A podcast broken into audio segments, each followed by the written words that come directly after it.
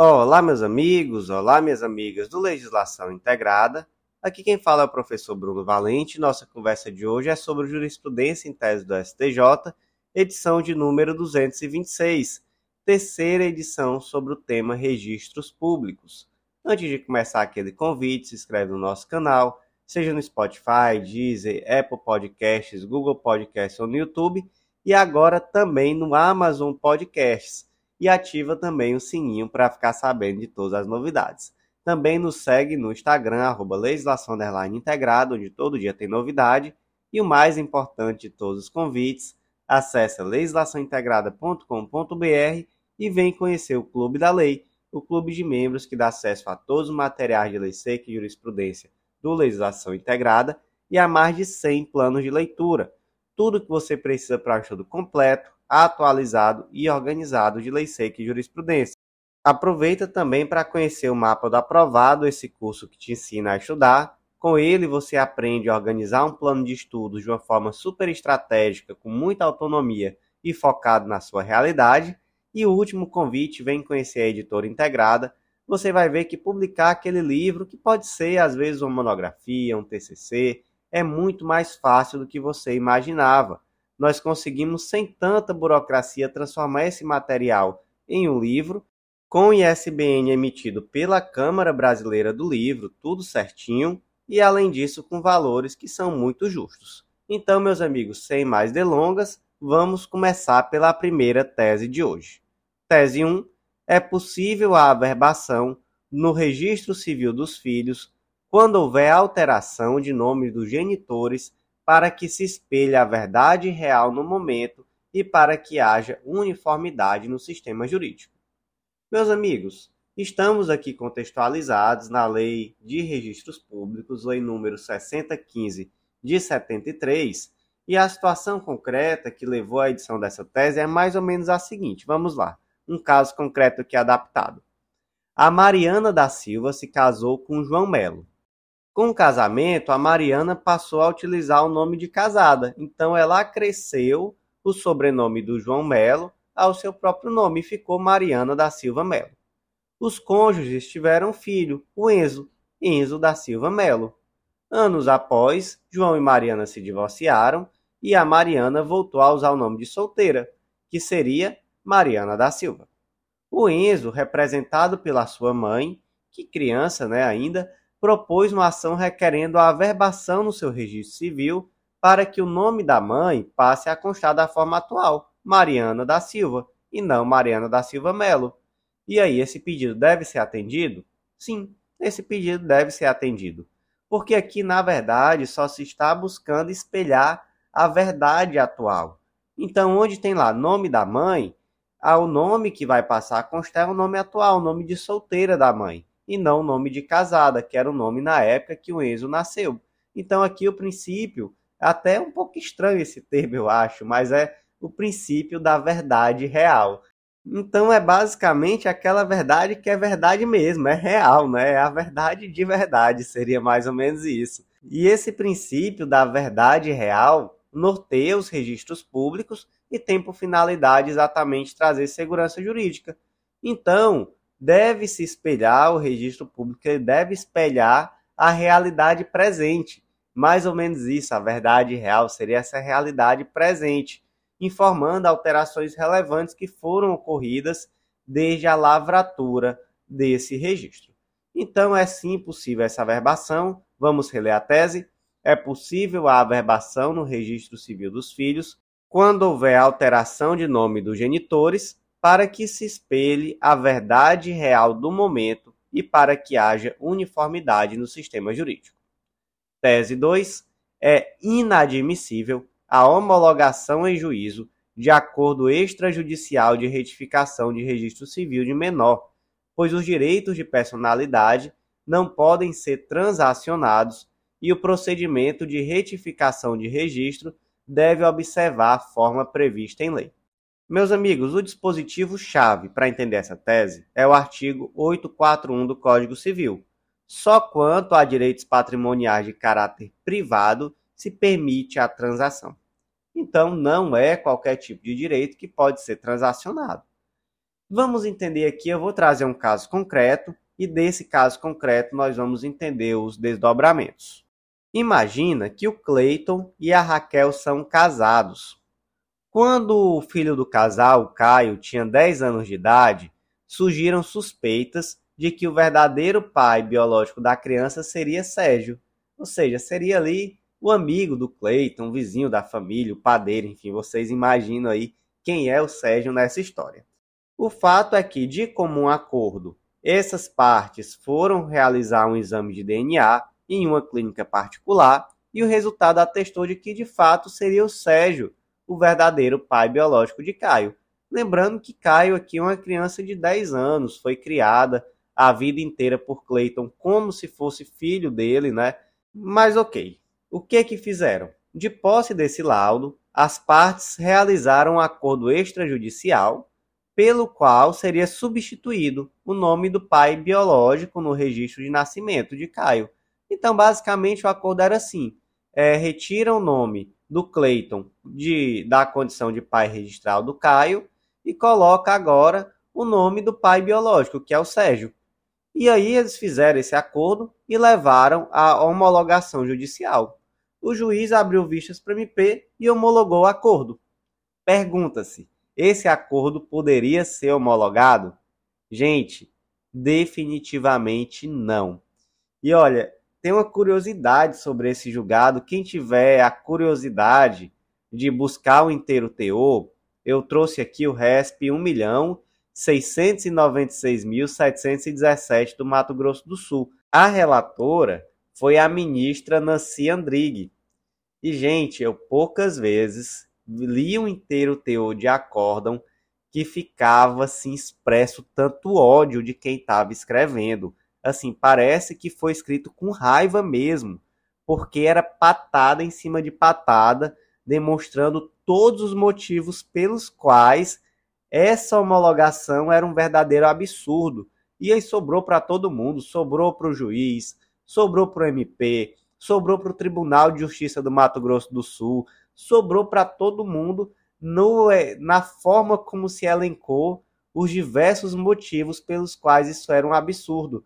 E sempre começando com palavras como é estarrecedor, é surpreendente, enfim, mas vamos lá. Primeiro ponto temos aqui uma causa que não admite transação. Né? Trata-se de um direito de personalidade, então, como direito de personalidade, isso não admite transação, até porque, gente, é necessário verificar se existe uma paternidade socioafetiva. Não é simplesmente assim. Realizei um exame de DNA, não é o pai biológico, tira o nome e coloca o nome de outra pessoa. Não é assim que funciona. E de fato, é esse procedimento de realizar um acordo extrajudicial para retificação do pai registral de uma criança e levar para homologar em juízo, isso não existe. Isso não existe, não admite transação. Mais do que isso, trata-se de objeto ilícito. Trata-se de objeto ilícito. Tudo isso está constante nessa, nesse julgado. Além disso, no caso concreto, o exame de DNA sequer foi produzido em juízo. Então, simplesmente fizeram o exame de DNA em uma clínica particular, fizeram um acordo escrito e levaram para homologar no judiciário. E aí, gente, não é assim que funciona. De fato, teria que ser proposta uma ação negativa de paternidade uma ação investigativa de paternidade, a depender de quem está aí propondo. E aí seria produzido esse exame de DNA dentro do, do processo. Enfim, não existe isso de trazer um exame de DNA e ele por si só já valer como prova. Não, esse exame teria que ser minimamente repetido nesse, nesse posterior momento. Fez-se aqui também uma crítica muito forte ao papel do Ministério Público é, nesse processo específico, porque, como eu disse aqui, foi patada em cima de patada patada no juiz, patada no MP, patada no Tribunal de Justiça, enfim. Outro problema, ausência de verificação da paternidade socioafetiva. Então, não foi feito um laudo psicossocial, não se buscou a família extensa. Então, tem que se lembrar também que não é só o pai registral. Tem avós, tem primos, tem tios, tem todo o contexto que essa criança está inserida, uma criança de 10 anos. Essa criança, ela com certeza já tinha ali todo o ambiente em que ela está envolvida. Tem o avô, a avó, os tios, os primos, e aí não se verificou se existia aí um vínculo de socioafetividade, não só com o pai registral, mas também com toda essa família extensa. E por isso se conclui dizendo, por qualquer ângulo que se examine a questão em debate, conclui-se ser inviável o pedido de homologação de acordo extrajudicial para retificação de registro civil.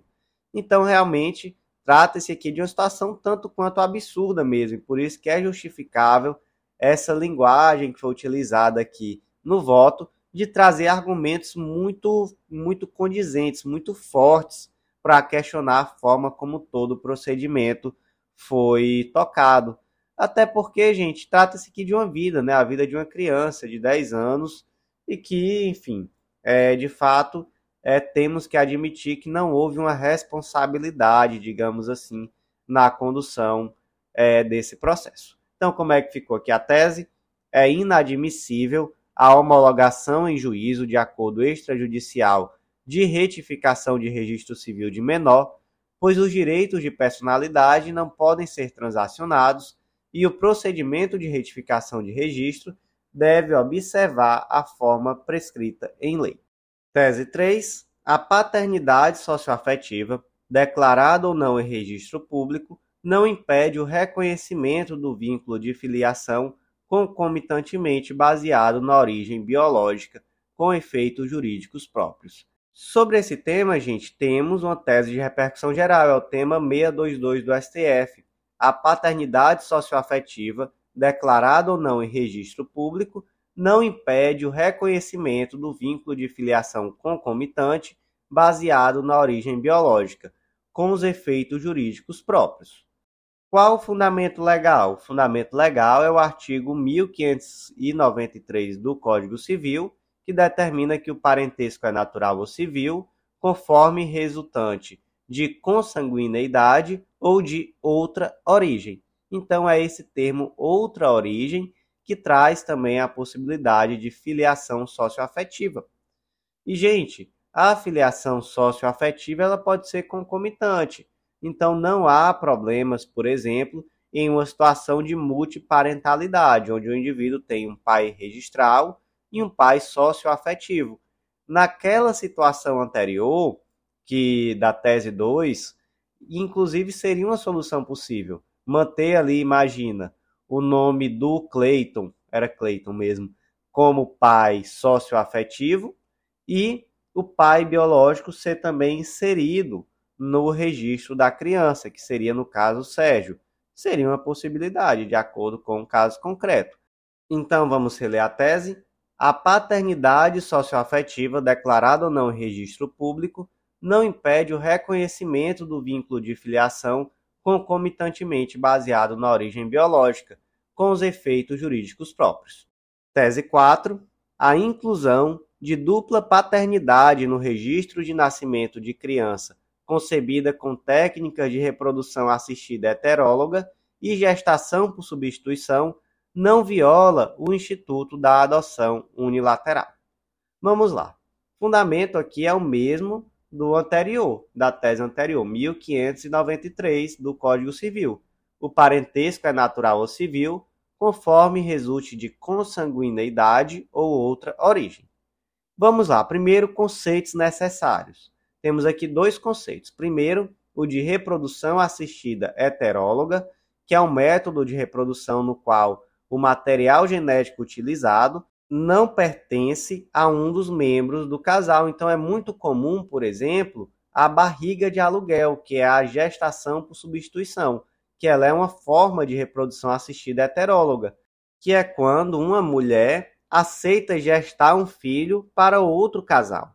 Então ela vai estar doando ali naquele caso o óvulo e até mesmo o corpo dela para gestar esse bebê que será de outro casal. Vamos para um caso concreto adaptado. Imagina que o Caio e o Tiago vivem maritalmente desde 2021. Impossibilitados de gerar filhos, o casal resolve utilizar uma técnica de reprodução assistida heteróloga, pelo método que nós já trouxemos aqui, que é o da barriga de aluguel. Então, uma amiga do casal, a Lisandra, aceitou gestar esse filho. E aí ela expressamente renunciou o poder familiar e alguns meses depois nasceu Vitinho, filho de Caio e Tiago, mas gestado por Lisandra. Pergunta é: Caio e Tiago poderão ser registrados como pais de Vitor? E a pergunta é sim. Por quê, gente? Primeiro, porque a doadora do material genético, que é a Lisandra, ela não estabeleceu nenhum vínculo com a criança. Ela, desde o começo, ela já renunciou ao seu poder familiar e ela aceitou ser tão somente a barriga de aluguel, ser somente né, uma parte desse processo de reprodução heteróloga assistida.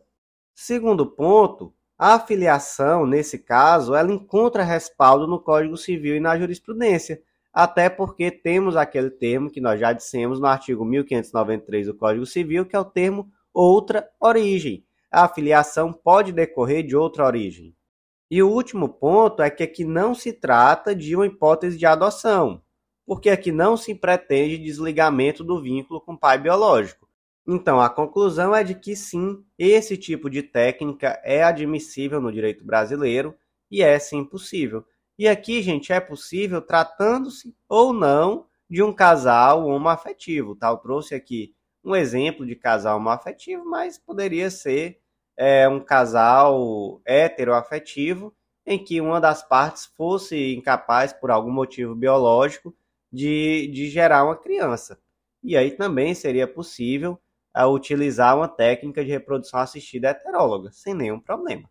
Tese 4, então, a inclusão de dupla paternidade no registro de nascimento de criança concebida com técnicas de reprodução assistida heteróloga e gestação por substituição não viola o Instituto da Adoção Unilateral. Tese 5. É possível a desconstituição de registro civil quando a paternidade registral, em desacordo com a verdade biológica, é efetuada e declarada por indivíduo que acreditava ser o pai biológico e, quando inexistente, relação socioafetiva entre pai e filho. Temos aqui uma tese que ela parte de um caminho onde a explicação é bem semelhante à tese 2. Por quê? Porque aqui fica muito claro que para a desconstituição do registro civil desse pai registral que depois descobre que não é o pai biológico, há dois requisitos. Primeiro é de fato ele não ser o pai biológico, mas o segundo é ele não ser o pai socioafetivo.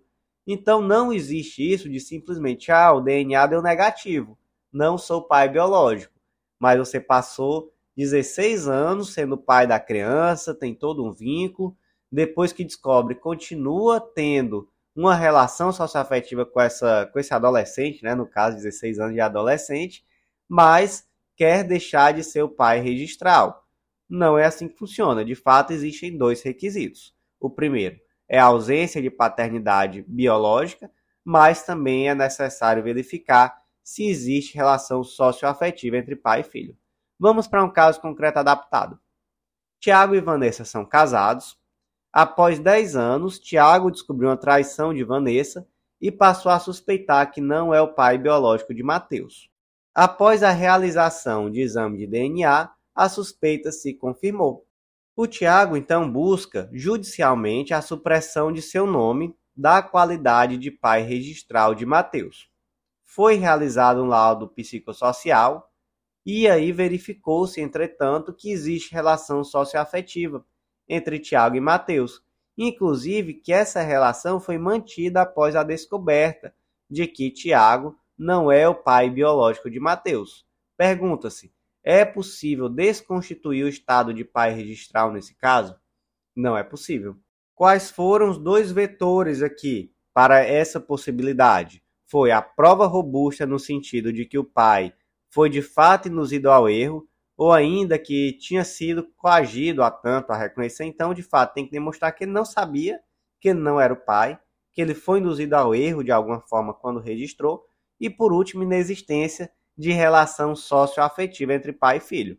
Então, gente, nesse caso concreto, pelo menos o segundo requisito não está presente, né? Porque existe uma relação socioafetiva entre pai e filho, e isso foi demonstrado pelo laudo psicossocial.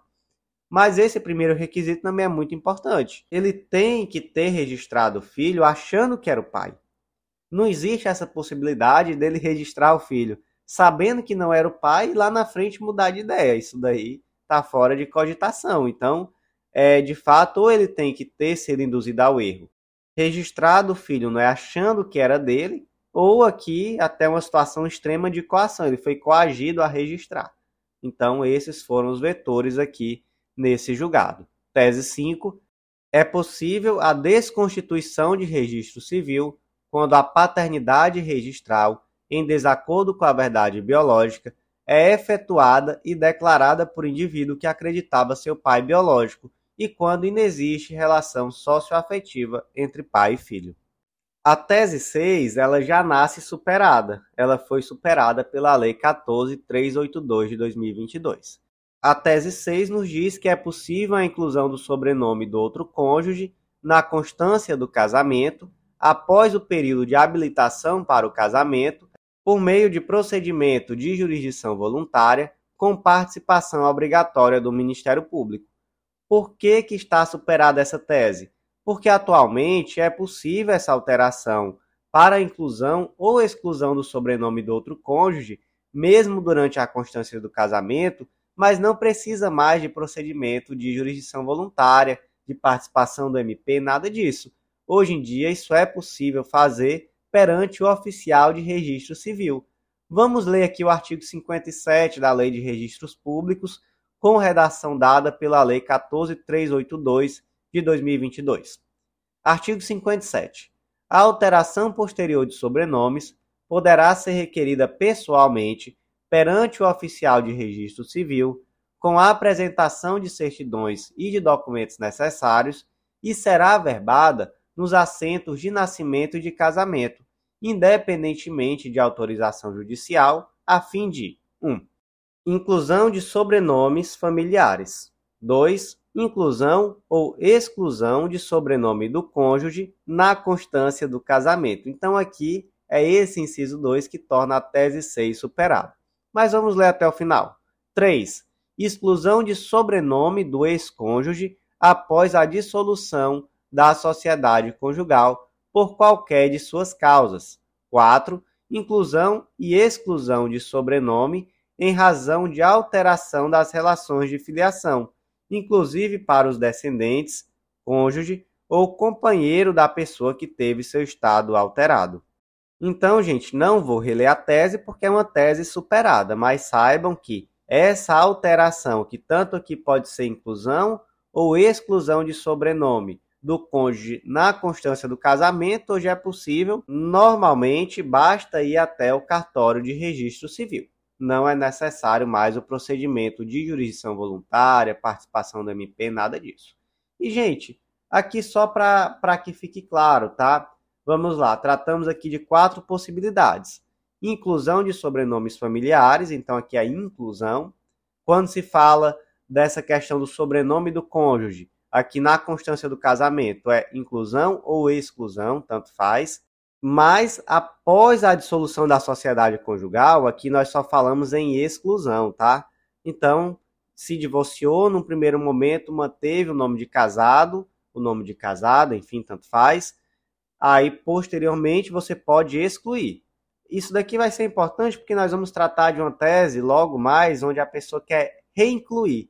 Aí já é outra história, né? E por fim, quando se fala que em alteração de relação de filiação, aí tanto pode ser inclusão quanto exclusão, porque quando a pessoa altera a sua situação de filiação, ela tanto pode ter que incluir um novo sobrenome, quanto pode ter que excluir. E aí, nesse caso, acaba que tem um efeito também sobre a família, né? Então, se o pai altera o seu nome porque descobriu que seu pai é outra pessoa, então isso pode ter uma alteração também no sobrenome dos seus próprios filhos, do seu cônjuge, etc. Então vamos lá. Tese 7.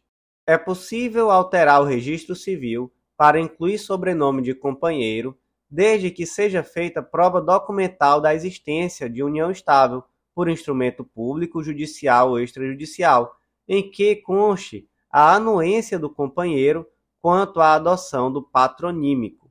Gente, aqui temos uma tese que eu diria que ela está parcialmente superada. Por quê? Também por conta da lei 14382 de 2022. E eu diria que ela está parcialmente superada porque esses requisitos agora são um pouco diferentes, está mais simples, digamos assim. Porque o artigo 57, parágrafo 2 diz que os conviventes em união estável, devidamente registrada no Registro Civil de Pessoas Naturais, poderão requerer a inclusão de sobrenome de seu companheiro a qualquer tempo, bem como alterar seus sobrenomes, nas hipóteses previstas para as pessoas casadas.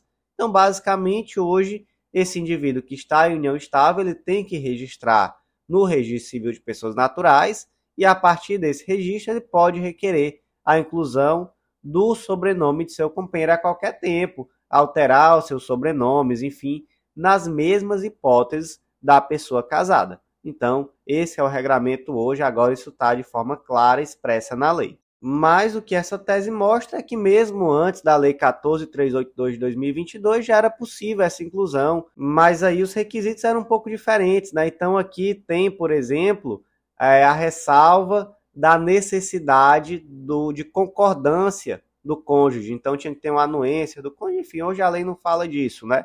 Então não vou reler também a tese, porque se trata aqui de uma tese que está parcialmente superada.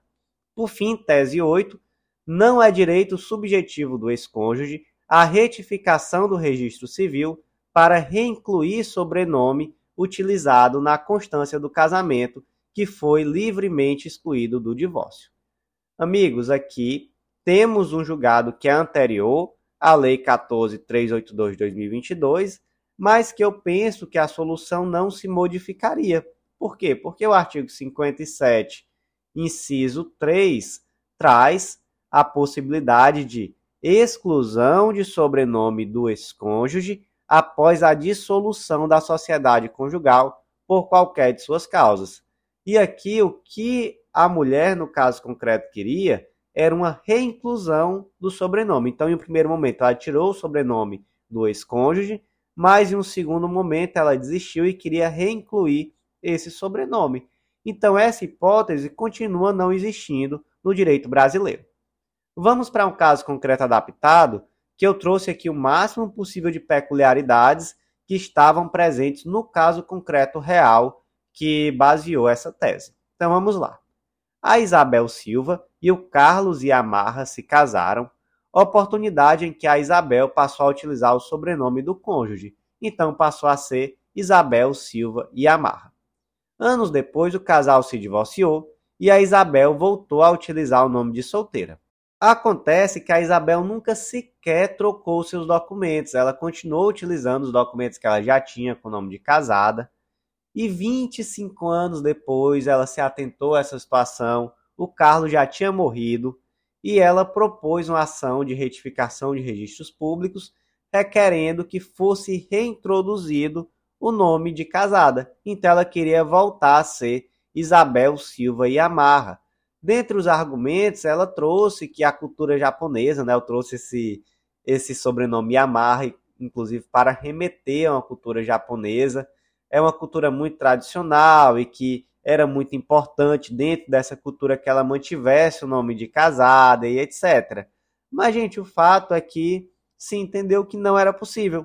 Até porque, no caso concreto, o sobrenome do ex-cônjuge foi livremente retirado à época do divórcio.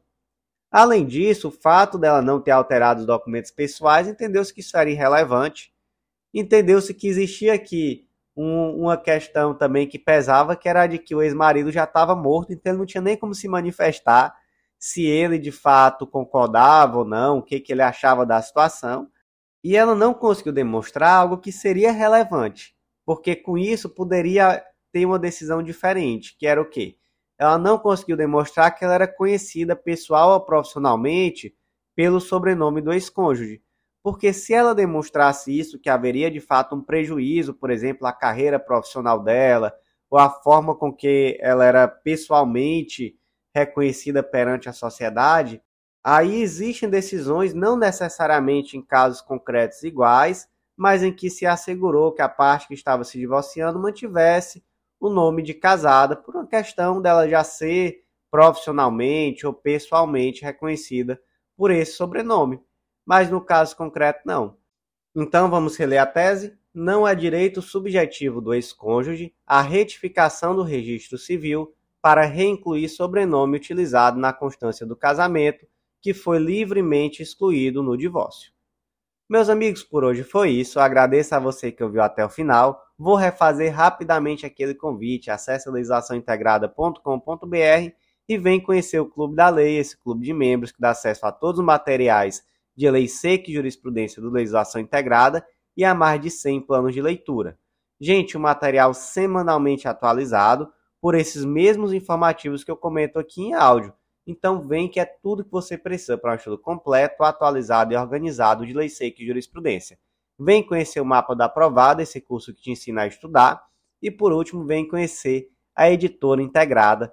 Você vai ver que publicar aquela monografia, aquele TCC, enfim, aquele texto que às vezes você até já tem na gaveta, é muito mais fácil do que você imaginava, muito menos burocrático, um valor muito justo, e isso vai fazer muita diferença em uma futura prova de títulos.